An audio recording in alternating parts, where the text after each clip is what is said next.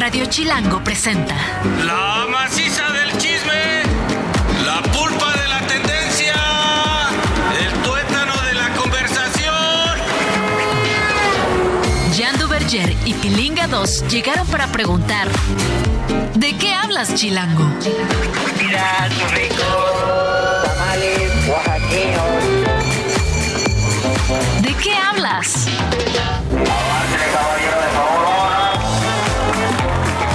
Buenas tardes, señor Jan Duverger. Buenas las tengan. ¿Cómo es que están? están? Hey, bienvenidos a esto que es de qué hablas.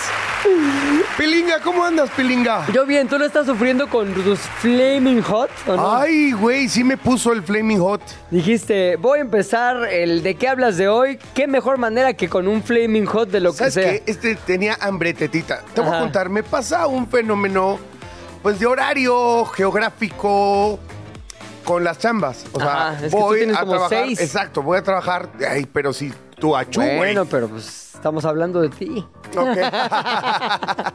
Nada, bueno, voy a salir el sol y entonces allá medio que desayuno, pues hay sección de comida, ahí medio le, le pico algo, salgo y me vengo para acá. Para empezar a preparar el de qué hablas y llego acá como dos y media, cuarto para la una y luego ya nos metemos en esta dinámica, salimos a las tres y tengo como hambre. O sea, pero todavía Sí. ni me da tiempo de comer, comer. Y entonces como tengo hambre tetita. Un tentempié, un tentempié. Un tentempié y acabé hoy en la comida chatarra Flaming Hot. Híjole. Sí está bueno, ¿no? Está buenísimo, güey. Sí te da para arriba, la verdad, pero después Cañón. sí te inflaming hot. Sí, me inflaming La hot, pero, eh, pero sí hace mucho que no comía. Se disfruta, de vez en cuando se disfruta. Está bien, bueno, tenemos un programazo el día de hoy, tenemos chismecito como siempre, nos vamos a poner bien energéticos, bien vibrosos. Vamos a hablar de cómo empezar espiritualmente y energéticamente el año de la manera correcta, pero también un tema que a mí en lo particular me interesa De hecho, muchísimo. De hecho, güey, nos valió más, o sea, el programa, la gente, yo. Solo nos importas tú. Sí, El espero que hoy problema sea que así. tienes con los berrinches Los de tu berrinches hijo. de mi hijo, no sé qué hacer. Estoy sin ya en. ¿Qué hago? Ya, no sé. No, a- hablando en serio, es un, es un tema que nos atañe a todos los papás, Sí. que tenemos chavitos y sobre todo en un rango de edad bien grandote, ¿eh? O sea, yo diría, cu- a ver, cuando son bebés, espero que pues, todo el mundo se lo tome con calma, ¿no? Pues, Pobre chamaco no sabe ni qué, solo actúa por instinto. Pero acuerdo. A partir de, yo diría, los tres años, de los tres años hasta la pubertad, la verdad es bien complicado en qué momento, cómo reaccionas, este, qué le dices, hasta dónde te entiende, cómo, o sea, solo quieres que deje de hacer berrinche. ¿Cómo Ay, no lo marcas en negativo? En negativo, Uy, además dices, oye, quiero poner un hasta aquí, rápido, pum. Exacto. Hay teorías bastante locas como las que tienen los hombres. Al ratito, con nuestra colaboradora, lo vamos a aclarar Exacto. todo. Pero antes, un chismecito. Toda historia tiene dos versiones o tres, contando la nuestra. Hoy hay chismecito. ¿De qué hablas, Chilango? Primer chismecito. Oye, el primer chismecito empezó hace mucho tiempo, el 29 de octubre del 2021, en el Estado de México, cuando Octavio Ocaña, tú recuerdas a Octavio en Sí. Vecinos, por ejemplo, Sí. era Benito de Vecinos, era un chavito que salía en muchos programas de televisión, la gente, el público lo aprendió a querer, era parte de, de la televisión mexicana, y en eso la triste noticia de que pues murió en algo que estuvo bien raro, en el que no había claridad acerca de quién había tenido la culpa, fue este pues por una detonación de arma de fuego, no sabían, o más bien una de las versiones fue que él mismo este, se disparó, después que estaban involucrados unos policías, pero ya esta semana, y eso es parte del chismecito, ya se supo que Leopoldo Azuara, ex policía, fue declarado culpable de homicidio doloso y abuso de autoridad por la muerte de Octavio Caña, el actor de Vecinos. Berta Ocaña, que es la hermana de- del actor, denunció hostigamiento durante el proceso legal, o sea, o le estuvieron ahí este, mandando mensajes y haciendo sentir nada cómoda, pero dice que en el momento de la muerte de Octavio, él estaba en su vehículo con dos acompañantes. Las autoridades argumentan que en un intento de detención fallido terminó en choque y en ese choque se disparó el arma que llevaba Octavio, ¿no? Ahora, la fiscalía inicialmente clasificó el caso como suicidio. Pero la familia dijo que eso no era cierto, que esa teoría no era verdad y realizó un peritaje independiente que cuestionó la verdad hasta ese momento, la verdad oficial. Ahora, la Comisión Nacional de Derechos Humanos señaló que los policías dispararon desde afuera del vehículo. Eso Sí, cambia toda la historia. Hay testigos que incluso uno manejaba y el otro iba eh, con la mitad del cuerpo eh, afuera de la ventana Ajá. disparando, ¿no? O sea, Totalmente. Ahora, no ¿qué- entiendo qué pudo haber pasado como para que para que eso sucediera en caso de que sea cierto y sobre todo haya testimonios tanto de las cámaras eh, de la vía pública como de quienes fueron testigos de quienes fueron testigos del hecho. Exactamente. Ahora, lo que provocó todos estos cambios en la investigación es que en mayo del 2023 el caso se reclasificó. Ya no era suicidio, sino ahora homicidio doloso. ¿Y quién lo cometió? Según las investigaciones, el policía Leopoldo Azuara, que fue ya declarado culpable, aunque hay otro implicado que se llama Gerardo Rodríguez García, que sigue prófugo y por él se está ofreciendo una recompensa para capturarlo. Ahora, ¿qué va a pasar con este ex policía Leopoldo Azuara? Bueno, la sentencia incluye 5 años con 6 meses por abuso de autoridad y 12 años con 6 meses por homicidio. Aparte de esto, Jan va a tener que pagar una multa de 42.742 pesos, la cual también podría, si así este, lo determinara su defensa, cubrir con trabajo adicional o más días de confinamiento. Pero para la familia me parece que era muy importante este, limpiar el nombre de Octavio Sí, y de alguna caray. manera darle justa, justo fin a esta historia que la verdad conmocionó a toda la gente que conocían al actor y a toda la gente que pues, categorizamos esto como una tragedia terrible. Sí, y mira, la, la verdad no porque sea uno de, eh, uno de los nuestros, ¿no? Un chavo de nuestra industria, sino porque pues todo sonaba bien raro y la verdad es que sí, ya fueron a juicio, para eso están las leyes, para eso eh, se hace todo un tema de investigación y demás. Y si se determina que evidentemente el policía fue culpable, este señor, y hay un prófugo, ¿por qué está prófugo si no hicieron nada? Claro. ¿Por qué está prófugo si él sabe que se puede comprobar técnicamente que Octavio accidentalmente se disparó solo, qué sé yo, o en el accidente esto ocurrió? Pues evidentemente me parece que el que está prófugo está dando la mejor señal de qué, fueron lo que, qué fue lo que pasó. Claro. Y luego entonces, el, el grave problema, mi querido Pilinga, siento yo que como sociedad, cuando nos dividimos ante estos temas, hay que, hay que acudir a, a- a la verdad, a la justicia y apelar evidentemente a, no sé, como a la sensibilidad eh, en términos de no revictimizar a quienes ya de por sí están sufriendo, ¿no? Y en este caso Octavio, que evidentemente ya descansa en paz, pero sí es importante que seamos un país de leyes y de justicia, de impartición de justicia.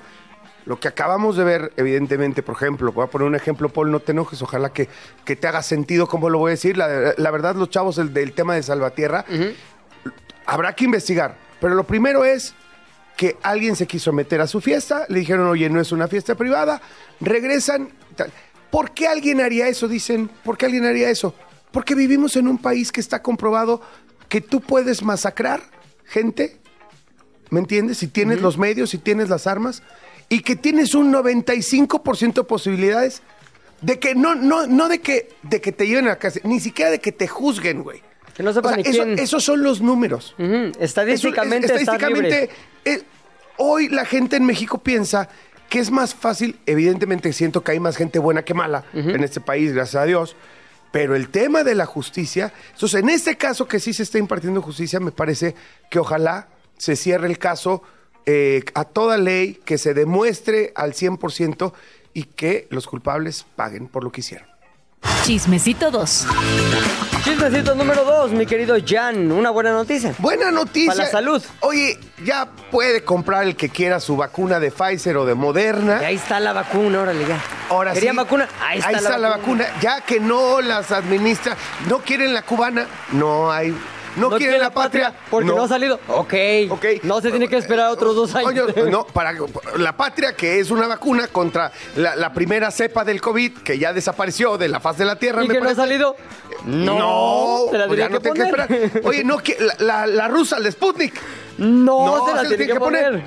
Ya, pueden hacerse ahorradito y se van porque Pfizer ha comenzado a vender vacunas anti-COVID en México tras obtener la autorización sanitaria. Estarán disponibles en farmacias del ahorro A ver si se mochan, ¿eh? Porque lo estamos ya están disponibles desde hoy. Desde hoy. ¿De dónde crees que vengo? Farmacias del Ahorro, Farmacias Benavides, Farmacias San Pablo y Farmacias Guadalajara, entre otros lugares. El costo será de 848 pesos y estará disponible en 77 sucursales en el Valle de México, Morelos, Querétaro y Puebla. Ya me imagino los colones que va a haber. Ya hay bueno. unos colones. Ahorita venía para acá y neta vi ¿Neta? gente formada en unas farmacias Es ahí. que así somos. Bueno, no se requerirá cita, solo presentación en las sucursales de mi consultorio para recibir la vacuna. Las consultas de disponibilidad se, pondrán, eh, se podrán hacer al número 800 80 16 900 con horario de 7 a 20 30 horas. También se aplicará la vacuna para niños a partir de los 5 años. Ahora, importante decir que no es como que tú puedas ir a comprar tu vacuna. Me la llevo a mi casa y me la pone mi tía que sabe inyectar. Sí. No, tienes que ir y ahí te la ponen. Sí, porque además acuérdense que estas vacunas son muy delicadas, el manejo de estas vacunas. Tienen una cadena de, De em, de frío y todo este rollo que honestamente no sé la parte técnica cómo se maneja, pero las sucursales tienen el perfecto control. En teoría, ojalá que sí, aquí hay ojalá Dios quiera, aquí hay particulares involucrados, señores llevan responsabilidad, señores de las farmacias Benavides, del ahorro eh, Guadalajara, para que para que esto funcione de manera correcta. Y bueno, así que no, no le jueguen al vivo. Eh, ojalá que no haya tráfico, este, ya sabes, Sí, que no haya sí, mercado negro de las- y mucho menos se les ocurra comprárselas a personas, ni mucho menos. Bueno, de acuerdo con información compartida por Pfizer, será a partir de este miércoles, o sea, el día de hoy, como ya dijimos, que las farmacias deberían tener la disponibilidad y existencia de la dosis de la vacuna contra el COVID-19. Se confirma, por cierto, la presencia ya de la subvariante JN1 de COVID-19 en la Ciudad de México por la Secretaría de Salud. Que tiene un nombre más atractivo, ¿no? Ver, Ese es como ¿te el nombre digno. Pirola, pirola. El pirola. ¿Sabes que en Estados Unidos es la variante que está predominando Ajá. ya desde hace un par de meses, según tengo entendido? Acaban de detectar una subvariante de No, pirola. ya. Sub subvariante de pirola, te lo juro. te lo juro, lo escuché hace un ratito. Bueno, este, aunque es altamente contagiosa, no representa un riesgo mayor para la población, según las autoridades de salud. Es cada vez más virulenta, es cada vez más este, modificaciones tiene Ajá. de alguna manera, pero cada vez es menos dañina para el ser humano. Afortunadamente. Afortunadamente. Por cierto, en el país hay 40 personas inmunizadas con dosis de refuerzo. eh, por cada 100 habitantes, o sea, el O sea, 40%. 40%. Me- o- ojalá que esta medida de abrir a la venta eh, privada de alguna manera. Estas vacunas, que es a- al entender de la de todo el mundo son las mejores, la de Pfizer y la de Moderna, en este caso estamos hablando de la de Pfizer, la que ya se está distribuyendo, pues ojalá que eso aumente radicalmente el porcentaje de gente inmunizada en nuestro país. México, por cierto, hay que decirlo y hay que reconocerlo también, me parece, es el primer país de toda Latinoamérica en poner estas vacunas de estas de marcas manera directa. del primer mundo eh, al alcance de los privados. Para que la compres. Exacto. Muy bien. Buena noticia de salud. Chismecito número 3. Ahora, mala noticia de salud. ¿De quién? De Celine Dion. Sí, caray. Famosa cantante canadiense, este, grandes éxitos de la música, su pináculo del éxito con Titanic o Titanic en el año del 97, My Heart Will Go On. Todo el mundo la quiere, todo el mundo hemos disfrutado de sus canciones, pues resulta que está pasando por un momento muy malo en cuestión de salud. Tiene un síndrome que se llama el síndrome de persona rígida, que está afectando el control muscular de la cantante. Pues este control evidentemente le- le dificulta mucho cantar, le dificulta mucho moverse y su hermana Claudette Dion mencionó que la cantante anhela volver a los escenarios, pero pues simplemente ya no puede, no tiene control sobre su cuerpo en este momento. Han estado en contacto con pacientes de este síndrome ella, la familia, informándose, sabiendo qué onda, cómo le pueden hacer para mejorar. Y ha notado eh, Claudette, la, hermana de Celine, una pérdida de la esperanza de, de Celine al respecto. ¿Por qué? Porque tiene a los mejores doctores, eh, digamos que ellos están en la información más eh, actualizada de lo que se puede hacer contra esta enfermedad. Sin embargo, las perspectivas no son muy alentadoras. Y a pesar de las oraciones y el apoyo, la salud de Celine apenas ha mostrado mejoras. Y también, pues han estado con los investigadores que les digo, pero pues no hay algo que mejore su, estado, ¿no?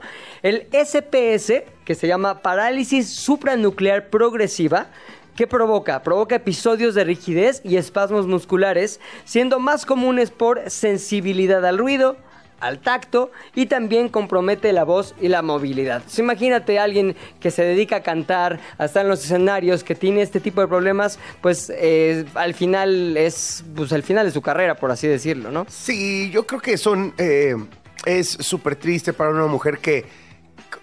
Para cualquiera que le dé, por supuesto, pero en este caso, una persona que dio tanto, que da tantas alegrías. Yo, yo creo que la, jan- la- la gente muy virtuosa eh, en, en el arte, que da tanto regocijo, tanta, tantos momentos bonitos, que emociona a, a- a- a miles o millones de personas en el mundo, como dices, la canción de Titanic, ¿no? Sí. ¿Cuánta gente no la puso de su boda o la. ¿Sabes cómo? ¿Cuánto no impactó con una interpretación, con una sola interpretación a millones de personas? Y de repente, imagínate lo que tiene que haber sido para ella en términos de, de ego, de, De seguridad, de seguridad, felicidad de felicidad, de satisfacción. Y que hoy esté atrapada en este cuerpo que no le está respondiendo. Sí, porque en estados Y- avanzados... Exacto, y perdón, además, Sí, y sí. que no le permite, evidentemente, volver a ser plena, expresarse y estar delante de miles de personas como a ella le gustaba y que eh, era su, Su vida. Su vida. Sí. ¿No? En estados avanzados, esta enfermedad, Jan, dificulta el sueño, caminar, hablar. Puede afectar también los músculos faciales, que es lo que le está pasando a Celine. Ella no tiene control sobre sus músculos faciales y también los del cuerpo, causando también caídas frecuentes. Entonces, todos estos impedimentos pues, la están alejando de los escenarios ahorita y posiblemente para siempre. Así que bueno, le deseamos lo mejor a Celine y lamentablemente estamos tal vez ante el fin de la carrera pública de esa gran cantante canadiense y que se hizo famosa en todo el mundo. A La parte chipocles es que siempre vamos a tener estos registros, ¿no? Que son sus canciones, que son sus espectáculos, o sea, eh, esta gran temporada que se aventó en aquel momento en Las Vegas, que por cierto, toma la tanto, decisión ¿no? de hacer una, una residencia en Las Vegas. Eh, justo en el teatro en donde está él, yo la fui a ver, yo fui a ver a Celine Dion un par de veces, eh, justo en este teatro, porque quien fuera su manager y esposo Ajá. tenía una enfermedad también, estaba Sí. enfermo, si no mal recuerdo, de Cáncer. ¿no? Eh, él ya eh, falleció, pero ella quería ya no estar de gira, ella quería estar en un lugar fijo en donde pudiera seguir trabajando, seguir produciendo, seguir estando con su público, pero eh, poder estar también al lado de, de su marido. ¿No? Durante todo el proceso de la enfermedad, que evidentemente iba a ser eh, duro. O sea, en términos de salud, la familia de Celine Dion, ella y su familia le han pasado verdaderamente. Para que veas que el dinero no lo es. No, El dinero, la no, fama y. Está cañón. Pues no, Puedes no, tener o sea, todo y a la vez no tienes nada, salud, nada. nada. Así que ah, felicidades a todos los que tenemos salud Sí. y sigamos así, por favor. Cuarto chismecito. Oye, bueno, es que no sé si decirle encabezado como me lo puso. El oso. El oso hombre. Pues, dale gusto. Le voy a dar gusto. A los Tigres del Norte este chismecito no les gustó nada, mano. ¿Por qué? Y entiéndales, entiéndalo si puede, si conoce la música de los Tigres del Norte, lo entenderá. Si no, pues ahí le pregunta al oso hombre. En arroba, El oso hombre. arroba el oso hombre. Listo. Oigan, la SB4, firmada por el gobernador de Texas, Greg Abbott, maldito señor este hombre, convierte la entrada irregular a Texas en un delito estatal, permitiendo a la policía detener a personas sospechosas, sospechosas. ¿Por qué eres sospechoso? Por parecer inmigrante, así Se me nomás. hace que tú eres mexa. Se me hace que tú estás infringiendo la ley porque no me gusta tu color. Tienes el, mano. tienes el bigoto erróneo. Exactamente, tienes bigotito como de cantinflas, brother. Y se me hace que por eso estás infringiendo la ley. Esta ley es una de las más severas en materia migratoria, otorgando a la policía la capacidad de arrestar y deportar sin el debido proceso a quienes ingresen irregularmente. Abbott también anunció la, eh, la financiación de un nuevo muro y mayores sanciones por tráfico de personas como parte de una política antimigrante. La nueva legislación ha generado temor en la comunidad latina asentada en Texas, que constituye casi el 40% de la población del estado. 40%. o sea, ¿Sabes qué todo estaba- el estado es mexa. ¿Sabes que estaba leyendo? Que para el 2060, inevitablemente, hagan como quieran, la raza anglosajona va a ser minoría. Y el. O sea, Sí, sí, siguiendo sí. las tendencias, ¿eh? Claro, claro. De- de demográficas que hay hoy en día. Y que el idioma oficial va a ser el español. jun- o sea, conjunto con el inglés, o sea, van a permanecer con el inglés seguramente, Claro. incluso por política pública seguramente, pero que el idioma predominante va a ser el español. Sí, es que ahorita ya donde vayas en Estados Y- Unidos, y que va a seguir mucho español en el- todos lados. Y que va a seguir el mestizaje de tal manera que la raza anglosajona, no sé si llamarle pura, no o sea, o, o la más Digamos, predominante. Pre- o sea, la, la anglosajona como la conocemos hoy, Claro. sin mestizaje, anglosajón sin mestizaje. que su güerito, que su Sí, pelirrojón. que- exactamente, sí. el güero güero, que va a ser absolutamente minoría.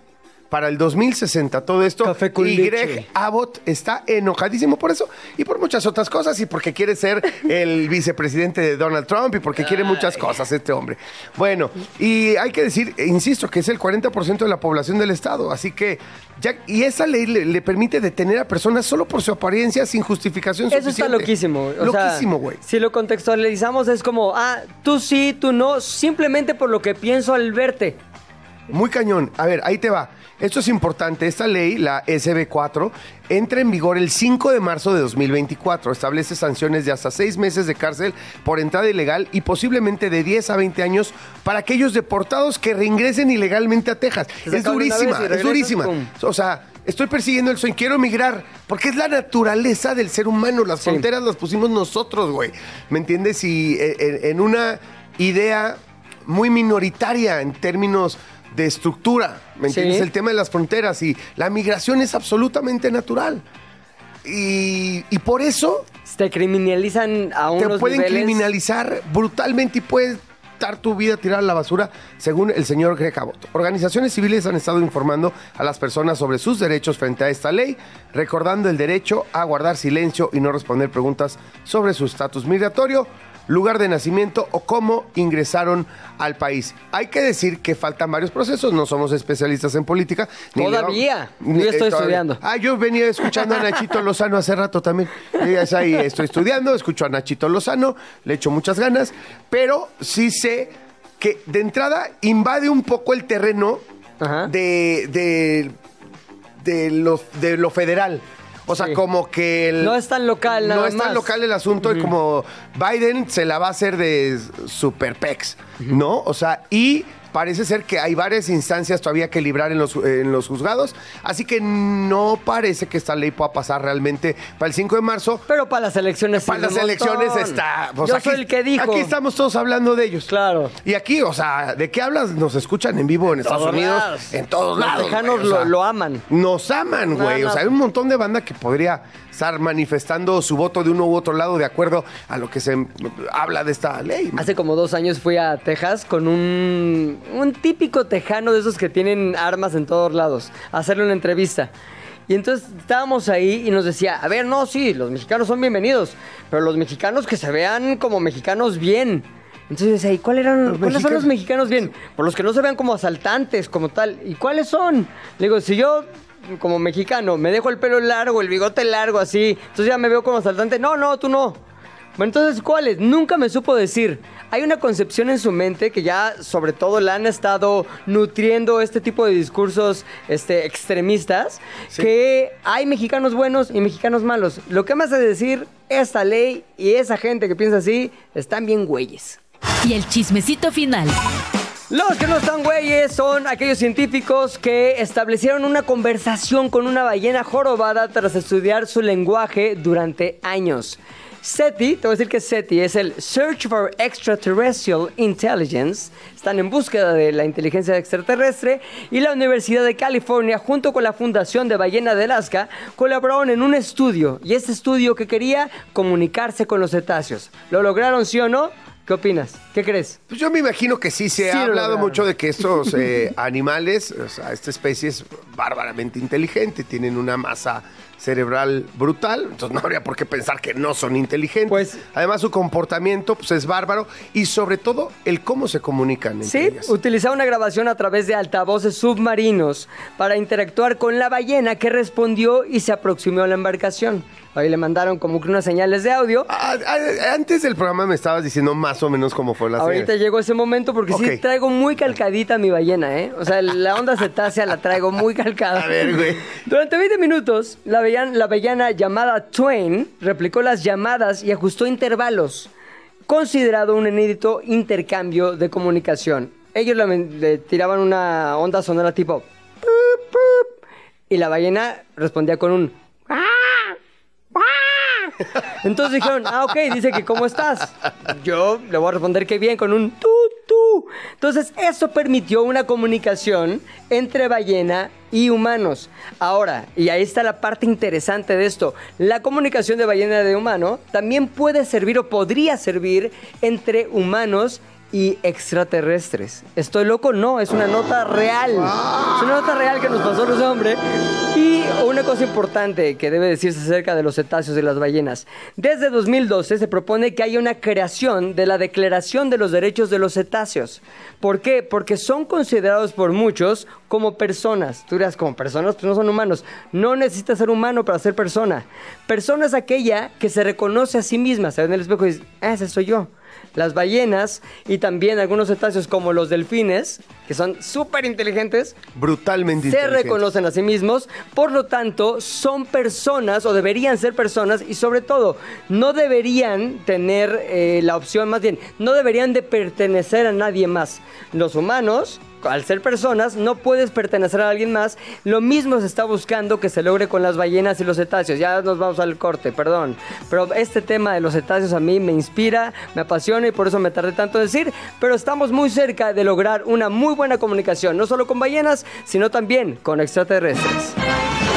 Bueno, con esto, y si quieren más chismecitos ricos, sabrosos, vayan a por su más chilango. En cualquier esquina pueden obtener su más chilango. Hoy, por cierto, está buenísima la, la portada. 90 millones de platos contra el hambre. De 2019 a mayo de 2023, los comedores públicos de la Ciudad de México ejercieron un presupuesto de más de 1.600 millones de pesos. Para esta causa es interesante saber también algunas buenas noticias. En Más Chilango encuentras esto y mucho más. ¿En qué estábamos? Jan y Pilinga 2 saben mucho, pero no todo. Por eso tuvimos que llamar a un especialista. ¿De qué hablas, Chilango? A veces tenemos aquí en De qué hablas la oportunidad de traer gente, especialistas y personas que a nosotros en particular, a Jan y a mí, nos interesa mucho lo que dicen y lo que tienen por compartir. Hoy es uno de esos casos. Está con nosotros Isa Casas, quien tiene un podcast que a mí en lo particular me encanta, aunque al parecer por el título no soy target, pero se llama Mujer con Calma.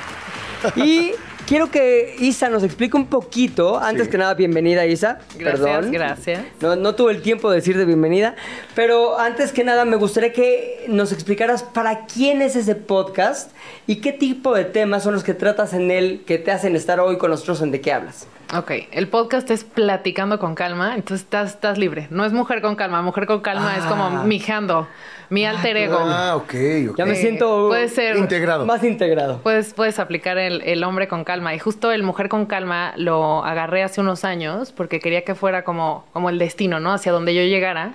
Era, tenía muchísima prisa, súper ambiciosa, queriendo llegar siempre a todo antes. Eh, eh, Sentía que estaba atrás, ¿no? Y entonces yo decía, necesito calma en mi vida. Como que en algún momento de inspiración divina es como, lo que necesitas es calma. Y dije, ok, ojalá la consiga. Y, y ahí estoy. ¿no? Entonces el podcast lo empiezo a hacer en un momento donde ya estoy muy arraigada en ese lugar y empezar a compartir herramientas para integrar la calma en tu vida y empezar a conseguir lo que yo defino como éxito, realmente el éxito, cuando realmente lo sientes, no el éxito de exigencia, de, de ambición, de copiar los éxitos de todos los demás y decir, entonces necesito estar allá, sino el éxito de vivir todos los días y disfrutar todos tus días y lo que haces, ¿no? Entonces con esa calma se vive eso y una vez que llego a ser esa persona, empiezo a compartirlo a través del podcast. Y en ese podcast, ¿cómo defines qué temas sí van y qué no van? ¿Son los que se te ocurren, lo que estás viviendo? Pues mira, es un poco de los dos. Y esta parte que dices, lo que se me ocurre, eh, para mí era muy importante hacer el podcast siendo yo 100%. No siendo Isa, la maestra de nutrición o la maestra espiritual y ponerme muy seria, sino decir, esta es una plática que estoy teniendo con una amiga súper cercana en la sala de mi casa. Y cuando llegas a ese punto de ser tan auténtica y tan real, te das cuenta que hay muchísimos como tú. Y entonces lo que me pasa mucho es que quien escucha el podcast me dicen es que a mí todos los jueves me hablas a mí. me estás, me estás contando lo que está pasando en mi vida. Entonces yo conecto desde un lugar de decir, y repito, ¿no? no desde la exigencia, sino decir qué siento, qué está pasando hoy. Yo no grabo en vivo los episodios, pero sí los grabo toda la semana, todas las semanas, ¿no? Entonces, no, no es así como que escribí eh, al principio del semestre todo lo que voy a hablar, sino voy sintiendo lo que va pasando en, pues en el mundo, ¿no? Porque todos estamos conectados, entonces en ese momento si llegas a escuchar el podcast, pues por algo llegaste, estás- estás conectado y algo de lo que digo te va a hacer sentido y te va a resonar, lo vas a aplicar.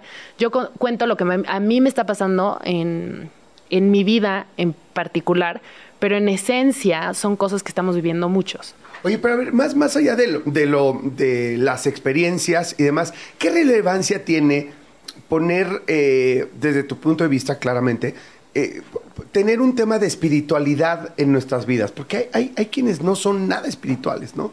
O sea, y no digo que tengas que ser de una u otra religión, pero que ni siquiera piensas en el tema energético que te rodea, que simplemente ya estás en el trenecito de la vida y nunca te detienes a hablar, a escuchar de estos temas. Pues mira, justo acabas de describir lo que para mí es la espiritualidad. Para mí la espiritualidad es vivir en el momento presente. Cuando realmente te detienes a respirar, justo lo que acabas de decir, y estás en el momento presente, empiezas a darte cuenta de muchísimas cosas, sean tangibles o intangibles. Yo le llamo intangible a todo esto que no podemos percibir con los cinco sentidos. Te das cuenta de todo eso cuando estás en el momento presente, te haces consciente de tu respiración, te haces consciente de, del ritmo que trae tu corazón, ¿no? Ahora con, con todos los smartwatch y todo lo que te mide todo, de pronto algunos te dicen como, cálmate, estás muy estresada, respira más. Y es como, y realmente no estás haciendo nada, pero de repente sí se eleva tu corazón porque traes tanta exigencia adentro. Y entonces cuando estás en el momento presente, ya el highlight de tu vida no se vuelve el que te den un reconocimiento de no sé qué, o que te den la chamba, o que te digan que sí pasó tu proyecto, sino se vuelve el que estuviste tan presente que te diste cuenta que pasó un colibrí con una combinación de colores preciosos y luego volteaste y encontraste una pluma en el piso que siempre han estado ahí, pero no lo ves. Y esos son como detallitos que a mí me encanta como, como ver y decir como, wow. Porque entonces lo que pasa a nivel corporal o químico en el cuerpo es que cuando tú recibes una sorpresa, secretas dopamina. ¿no? Y dopamina es este neurotransmisor, neurotransmisor que te hace sentir como, ay, como más en paz, como que te acaban de dar un premio de algo y sientes rico. Entonces, toda la vida vamos persiguiendo momentos que te den esa dopamina, el reconocimiento, el proyecto, el bla, bla, bla, lo que tú quieras decir, que te invitaron a no sé qué. Pero si logras crear momentos cotidianos en tu vida que te generen una secreción de dopamina, entonces para mí eso es la espiritualidad y ese es el regalo atrás de vivir en el momento presente. Claro, porque además te asegura como muchos más momentos o mucho más tiempo de felicidad, Claro. ¿no? Entonces que al final creo, creo que, creo que esa es la finalidad, perdón la redundancia, la finalidad de la vida, ¿no? No es como ir al punto A al punto B, que es naces y el punto B es te mueres. O sea, ese es así de simple, ¿no? Este, entonces lo importante es cómo transcur cómo eh, Transitas. transitas por ese camino, ¿no? ¿Cómo transitas por ese camino? ¿Con quién? Y con cuánta felicidad. Yo siempre pongo este balance, ¿no? De cuánta felicidad, cuánta infelicidad, o cuánta molestia, o cuánto, Con tu estrés. cuánto cortisol, ¿no? Exacto, exacto. Estamos muy ¿Cuánto conectados dopamina? ya. ¿Cuánto cortisol? ¿Cuánto dopamina? ¿Cuánto Exacto. cortisol? Oye, ahorita estamos por empezar un nuevo año y siempre lo normal es hacer un recuento de lo que vivimos, de lo que queremos que pase en el, en el año siguiente. ¿Por qué estamos en el mejor momento para tal vez aquellos que están un poquito alejados de lo espiritual empezar ahorita en esta coyuntura con ciertas acciones, cierta nivel de alerta este, ante las posibilidades? ¿Por qué ahorita es un buen momento de empezar en lo espiritual? Pues mira, siempre cuando empezamos un ciclo de algo, y el ciclo como más común y popular para todo mundo, es el año nuevo, ¿no? Entonces, de ahí de entrada, tu cabeza dice así como, ok, es momento de hacer un cambio, es momento de hacer un switch, es momento de eh, poner objetivos o propósitos de año nuevo. Entonces, nada más por eso, tu cabeza ya está entrenada año con año, depende cuántos años tengas, en mi caso son 38, este es el número 38 que mi cabeza está repasando, el que hay un nuevo comienzo, ¿no? Entonces, eso ya lo agarramos a nuestro favor. Y la otra es que ahorita todo el tema de espiritualidad, en las diferentes y miles de variables que hay hoy, está súper trending, ¿no? O sea, está vibrando fuerte. Entonces es como, es una muy buena oportunidad porque si te resuena lo que yo estoy diciendo, pues dices, bueno, igual y escucho platicando con calma, pero igual y va a cruzar por enfrente un amigo que te va a decir de un eh, maestro que tiene que hace reiki o alguien que hace sanación con las manos o alguien que hace cuencos o yoga o lo que quieras. Hay una oferta tan grande de diferentes técnicas que te ayudan a conectar con tu ritmo y ese ritmo es el que te ancla al momento presente que de verdad es nada más decir sí quiero y dices sí quiero y se te va a presentar enfrente de la mesa todo un menú y tú escoges pues por dónde quieres empezar. ¿Por dónde deberías, eh, o, o sea, cómo tomas la decisión? Creo que lo fuerte, como dices tú, hay una oferta tremenda, ¿no? Hoy eh, eh, en día, este, para mejorar estos temas de energía, de positivismo, de- en fin. Pero, ¿cómo te convences de que lo necesitas cuando eres un neandertal, hombre, que, que- que- que pasa mucho, ¿no? Buscas el éxito así del o sea, que hablas. No quiero segregar o, po- o poner este, particularmente un género al otro o demás. Pero creo que los hombres nos pasó un montón que de repente nos despegamos de nuestra, eh, de nuestra espiritualidad. Y entonces, ¿cómo convencernos de que es un buen momento para ir a buscar algo de esta oferta que hay ahí afuera? Creo que un punto para empezar es ubicarte en dónde estás. ¿no? Entonces decir, bueno, estoy terminando el 2023, ¿cómo me siento? ¿no? Y hacerte esta pregunta súper honesta. ¿Cómo me siento? ¿Estoy tranquilo? ¿Estoy frustrado? ¿Estoy satisfecho? ¿Satisfecho desde dónde? ¿Qué, qué, qué voy a hacer con todo lo que realmente, así, de la lista, ¿no? De, no, pues yo cuando cumpliera treinta y tantos o no sé qué, quería hacer esto, esto, esto y esto, ¿no? Igual y puedes palomear muchas de las cosas, igual y no. El tema es que muchas veces, o la mayoría de las veces, cuando tienes toda la lista palomeada, o la mayoría de las cosas, y te haces esta pregunta honesta de cómo me siento y dónde estoy, la realidad es que pues no te sientes satisfecho y le estás poniendo más cosas a tu lista. En el caso de que no tienes las cosas palomeadas, pues sigues ahí topándote con pared pensando que tienes que palomear esas cosas. Yo te diría, bueno, ¿por qué no te tomas un break y decides que tu bienestar no es palomear esas cosas, sino sentirte bien adentro de ti sentirte satisfecho? Entonces, si te haces esta pregunta y vas hacia el lado de, pues estoy insatisfecho, yo te diría, te invito a que metas esta espiritualidad o agregues esta espiritualidad a tu vida, que es simplemente vivir en el momento presente. No estar pensando en todas las cosas que tengo que hacer, que debería de hacer o en el otro, sino arraigarte en ti y eso puede, puedes empezar. Para mí la parte más fácil, después de hacerte esta pregunta y ubicarte en dónde estás en el mapa, es empezar a respirar. Hacerte consciente de tu respiración. Ni siquiera la tienes que modificar. Simplemente decir, ok, ¿cuál es el ritmo en el que inhalo y exhalo? ¿Qué tal si lo hago un poquito más profundo, más despacio? Y empiezas a cambiar tu ritmo. La respiración cambia, es el puente entre el pensamiento, la emoción, cómo me siento, y empiezas a cambiar toda la química interna, que al final eso es lo que queremos. Empezamos a bañarnos en dopamina, nos sentimos mejor, tomamos mejores decisiones y no estamos tomando las decisiones desde el baño de cortisol en el que vivimos muchísimos. Yo vivía, siento que ya no tanto. Pero de pronto caemos porque es la inercia de todos, Claro. ¿no? O sea, te metes de pronto a redes sociales y dices como, ay, no, no, no, o sea, todo el mundo está haciendo todas estas cosas, ¿yo qué estoy haciendo con mi vida? No, necesito esto. Y empiezas a sumarle Ay, eso- cosas a tu listita. Eso está cañón, güey. O sea, yo de veras ya. Ya borra tu ya- Instagram. Ya, güey, estoy a punto, güey. O sea, ya no lo abro. Te juro, te juro. Tengo una persona que me ayuda, un community manager, y te juro que ya estoy haciendo el ejercicio de. Y me dice, oye, ¿viste que te mandaron un mensaje de privado? Le dije, no, ya tú también abres los privados. Tú abre todo. Yo, o sea, porque me meto y empiezo a ver cosas y no puedo dejar de sobrepensar y sobrepensar y sobrepensar y compararme. No sé por qué me pasa particularmente con esa red social. Pero bueno, este, gracias, gracias por darnos estas herramientas, gracias por, por, por darnos esta guía que me parece. Yo me quedo sobre todo con el qué bonito lo que dices de pregúntate honestamente al espejo Ajá. y dite cómo te sientes, este, no palomes por palomear y ahí vas a encontrar respuestas y puedes agarrar cualquier camino, no solo puede ser mi podcast, sino puede ser un montón de lo que hay de la oferta por ahí, ¿no? Y ya me gustaría que nos dijeran nada más tres cosas que deberíamos de considerar para entrar en el nuevo año. Tres acciones muy concretas para hombres, así, herramientas simples. ¿Qué debemos hacer para empezar a sentirnos mejor?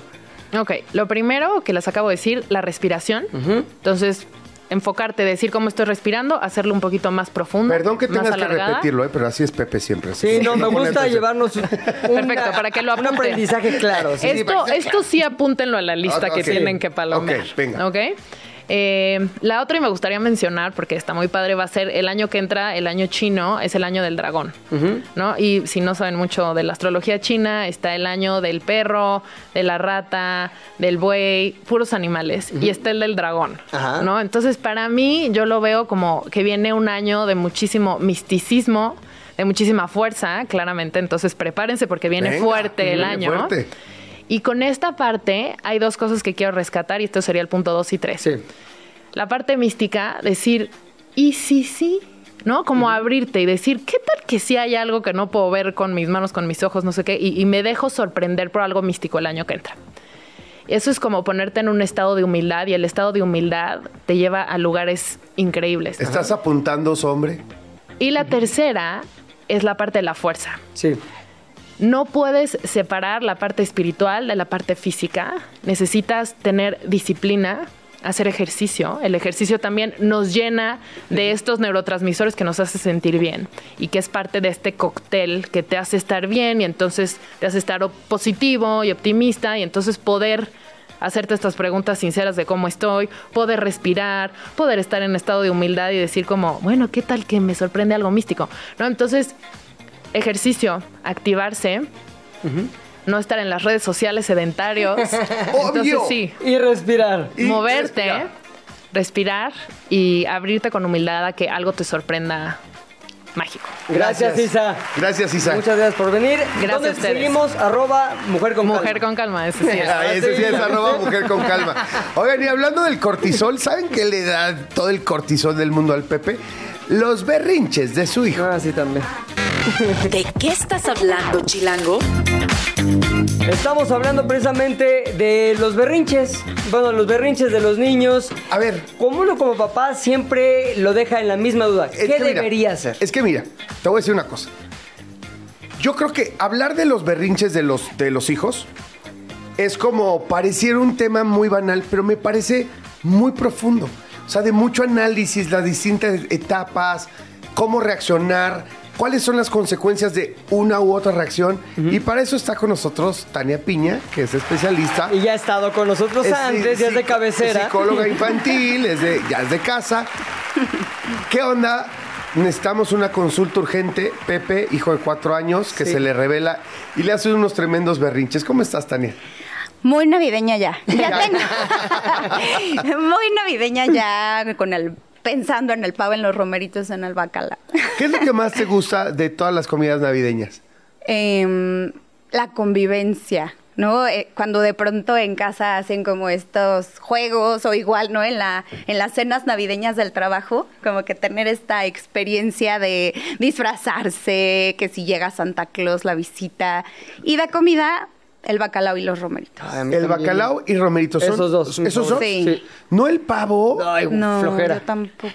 ¿Sabes qué? En la familia, en la familia de la casa de, de- o sea, de la familia de mi ex, bueno, no me he divorciado, es mi esposa, le voy a decir mi esposa. Exacto, sí, a partir de las ahora. cosas como Es son. mi esposa. Además la quiero un chorro. Ay, ya, Besitos. besitos, le mandamos. Qué horror, estamos en la hora de las confesiones. Bueno, está bien. En la casa de mi esposa siempre hacen unos ravioles Ah, espectaculares, güey.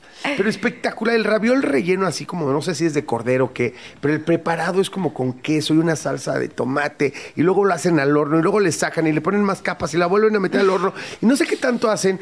Tiene un montón de ajo. Se me está haciendo agua a la boca. Por eso no te has divorciado. Para que no me... A todos estos años que he estado separado, igual en Navidad siempre me tocan ravioles. O sea, y si no me tocan Navidad, si no paso Navidad con ellos, me mandan ravioles. Sí, muy rico. Pero bueno, hablemos de los Sí, berrinches Tania. de los chamacos. No hay día que no haya una exigencia infantil, en mi caso, como papá de niño de cuatro años, en el que no acabe en cierto grado de berrinche. Algunos más leves, otros más extremos, algunos en público, otros en privado. Pero la bronca es que nos falta a muchos papás con los que he compartido esta este, preocupación las herramientas perfectas para tratar ese tipo de cosas. O sea, si el niño está haciendo berrinche, ¿qué debemos hacer? Sobre todo porque tenemos muchas dudas. ¿Cómo no lo marco negativo? ¿Cómo soy más asertivo? ¿Cómo le hago para que sí me obedezca y no me vuelva yo el malo de la historia? Cuéntanos, ¿qué deberíamos hacer? Pienso que lo primero que debemos comprender es que está en la naturaleza del niño, ¿no? Y me refiero a que el cerebro todavía no ha madurado.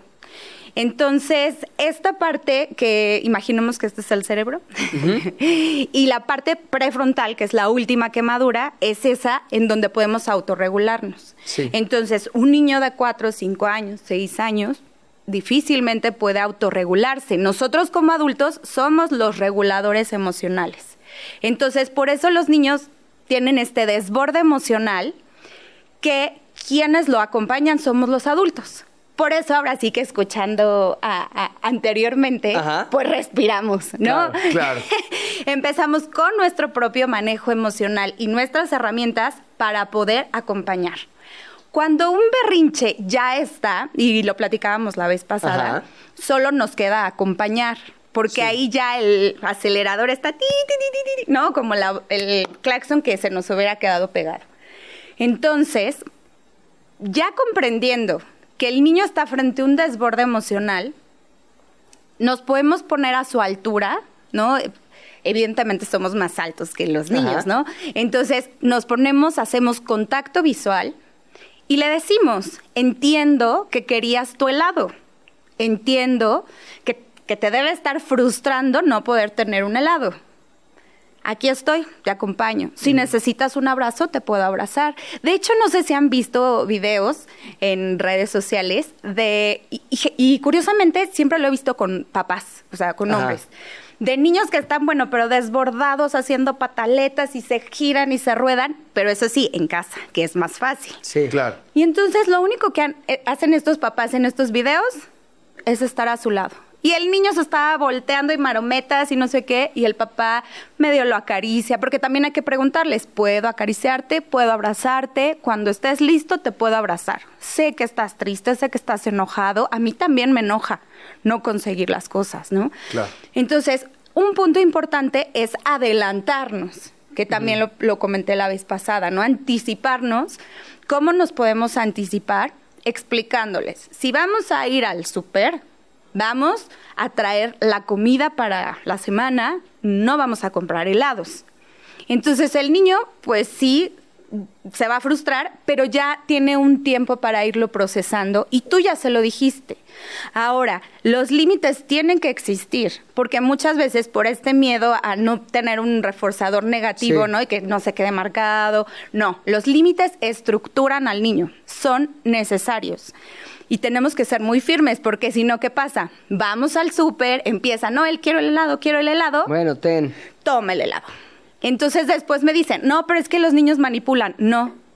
A ver, ¿por qué crees que manipula a un niño? No, porque cuando yo fui, no lloró hasta que le di el helado. Y le dije, ojo, tú le estás dando el helado. Entonces la siguiente vez, él va a decir, si me porté bien, dame un helado. Esta es la ruta. Claro. Exactamente. O sea, y tú, tú estás provocando que así sea la dinámica. A ver, sí quiero preguntar algo porque son lugares comunes en los que caemos todos, y lo digo con toda seriedad y demás, el darle un golpe, un zape, y no estoy hablando de violencia, arrancar la cabeza, lastimar al niño, ni mucho menos.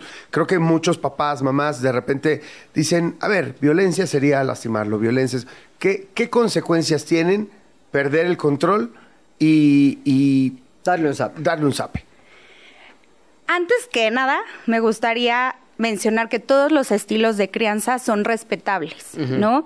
Pero evidentemente cada vez tenemos más recursos para hacer las cosas diferente, porque hay veces que decimos, ay, a mí me pegaron y veme, ¿no? Claro. Es- se oye, Oye, eso es como... Oye, perdón, perdón, eso, os hombre, ¿estás apuntando? Sí, parece que estabas en la plática, en la Ah, plática O sea, este güey anterior. debía- el- hoy, hoy lo debimos haber tenido aquí como Sí, participante hombres. y hubiera sido como muy catártico para él, Golpe ¿no? a tiempo, es lo que yo digo. Esa, esa es golpe a teoría. tiempo, porque a mí me pegaron y mírame, aquí estoy, justo, güey, por eso, Por no que eso. pegarle a tus hijos, mira nomás cómo estás. Ahora, todo el mundo decimos, decimos, a mí me pegaron, estoy bien. Claro. Pero, Pero en realidad, ahora estamos hablando también que hay niveles, ¿no? Sí está comprobado, y, y también lo platicaban anteriormente, la hormona del cortisol, está comprobado que los niños que enfrentan mucho estrés a causa de violencia, porque la violencia también es ignorarlos, ¿no? La- claro. Ignorarlos es tremendamente, o hacerles la ley del hielo, es muy violento. Claro. Entonces, igual no lo estoy golpeando, pero lo estoy ignorando y es igual de, de estresante. Entonces, estos estudios comprueban que tanto estrés puede llegar a modificar la estructura del cerebro. ¿No? Que es incluso lo que podemos ver, seguro han escuchado, ¿no? Cuando lo, bueno, estamos hablando de niveles, Sí, sí. cuando los criminales y que han visto y estudiado que, que era un cerebro muy particular.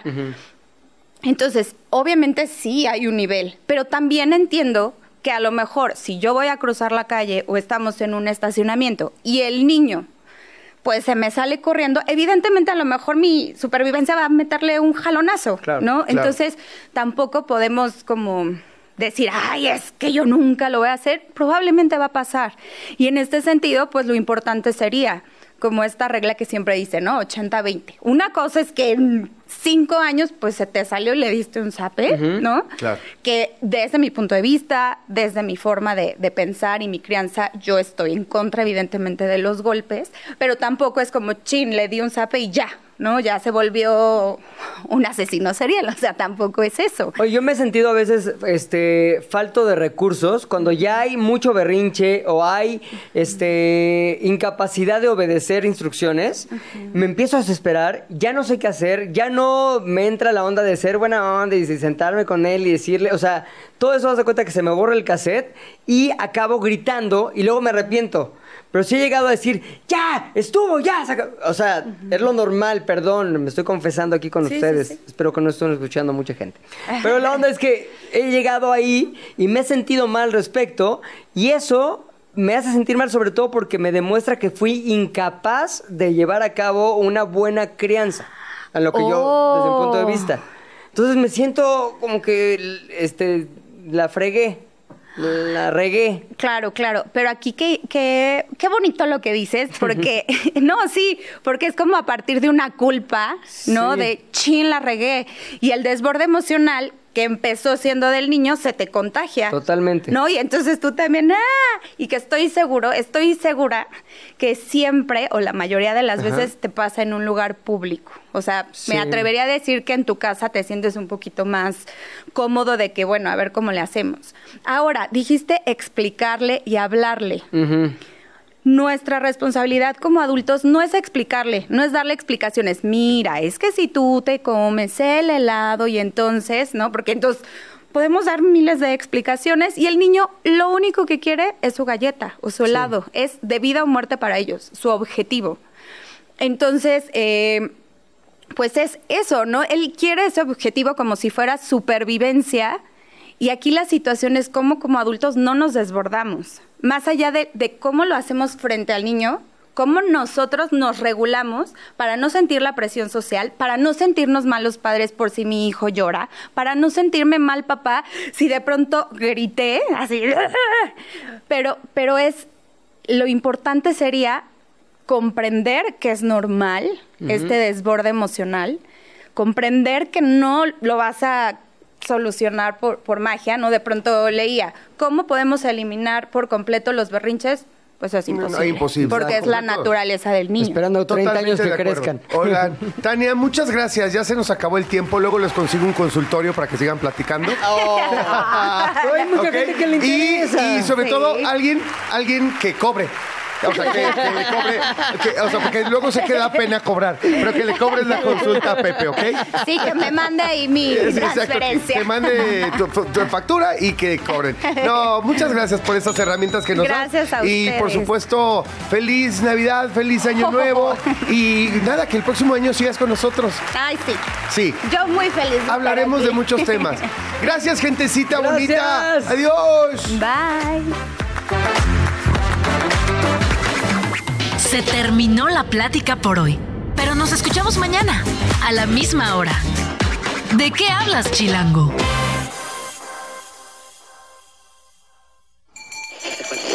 Radio Chilango, la radio que... Viene, viene, ¿eh?